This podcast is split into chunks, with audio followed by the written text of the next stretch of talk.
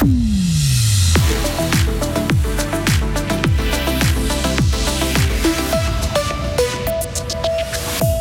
Journée d'élection à Berne, élection du successeur d'Alain Berset au Conseil fédéral, mais aussi réélection des six autres conseillers qui se représentent, et puis élection du nouveau chancelier de la Confédération. Nos journalistes vous font vivre cette journée spéciale depuis Berne. La précarité touche de plus en plus de monde, ou au point où le nombre de personnes qui se rendent à banc public pour manger a explosé. Et pour éviter une pénurie de médicaments, l'Union européenne publie une liste de ceux qui ne doivent en aucun cas manquer durant l'hiver. Aujourd'hui, demain, encore deux journées pluvieuses, maximum 10 degrés, neige par moment à 800 mètres, et puis le temps va s'améliorer en fin de semaine. Mercredi 13 décembre 2023, bonjour Lauriane Schott. Bonjour Mike, bonjour à toutes et à tous. L'Assemblée fédérale rend hommage à Alain Berset en ce moment même. Oui, lui qui est devenu à 39 ans le plus jeune conseiller fédéral il y a 12 ans. Après les hommages, le fribourgeois fera son discours d'adieu avant de quitter la salle du Conseil national. Et l'actuel chancelier Walter Thurnherr fera de même. Et ensuite, Karine Baumgartner détaille le protocole. Place au bal des élections. D'abord Guy Parmelin, car c'est le plus ancien. Cela ne devrait pas faire un pli. L'attention monte d'un cran pour le second, puisque c'est Ignacio Cassis et que son siège est directement attaqué par les Verts. La question est, que vont faire les socialistes? Voter pour Gerhard André ou pas? Car la concordance veut qu'on réélise forcément un ministre sortant, au risque de fâcher tout le monde. Ensuite, pour la centriste Viola Mert et Karine Keller-Souter, cela n'est qu'une formalité. Le siège d'Albert Rösti n'est mis en danger par personne. Il sera donc réélu au premier tour. Finalement, il y aura aussi peu de surprises pour la jurassienne Elisabeth Baumschneider.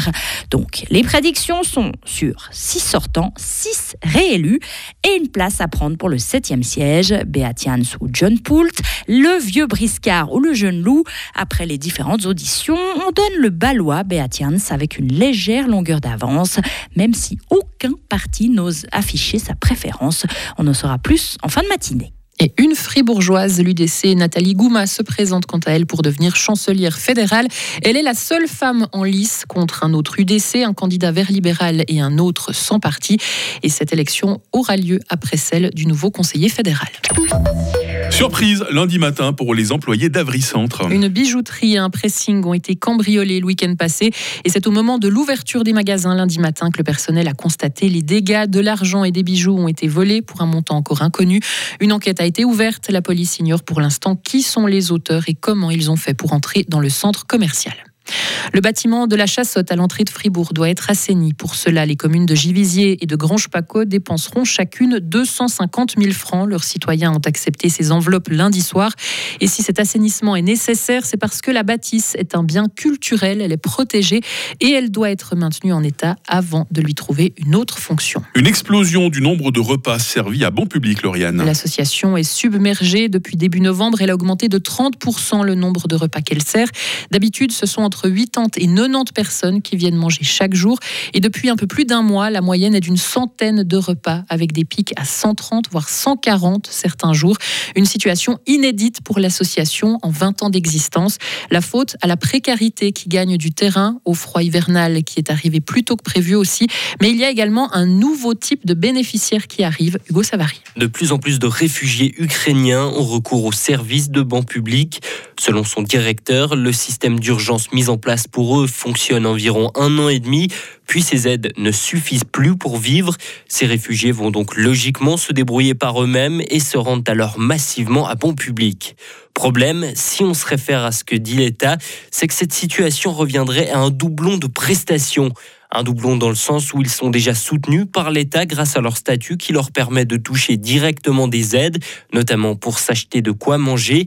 Mais Bon Public est également subventionné en partie par l'État.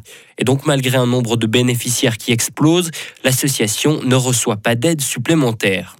Constat de bon public pour des Ukrainiens qui n'habitent pas dans un centre mais en appartement, pour les familles avec des enfants notamment, eh ben, les aides ne sont pas énormes et donc c'est normal qu'ils viennent manger à bon public afin de faire des économies et vivre de manière un peu plus digne.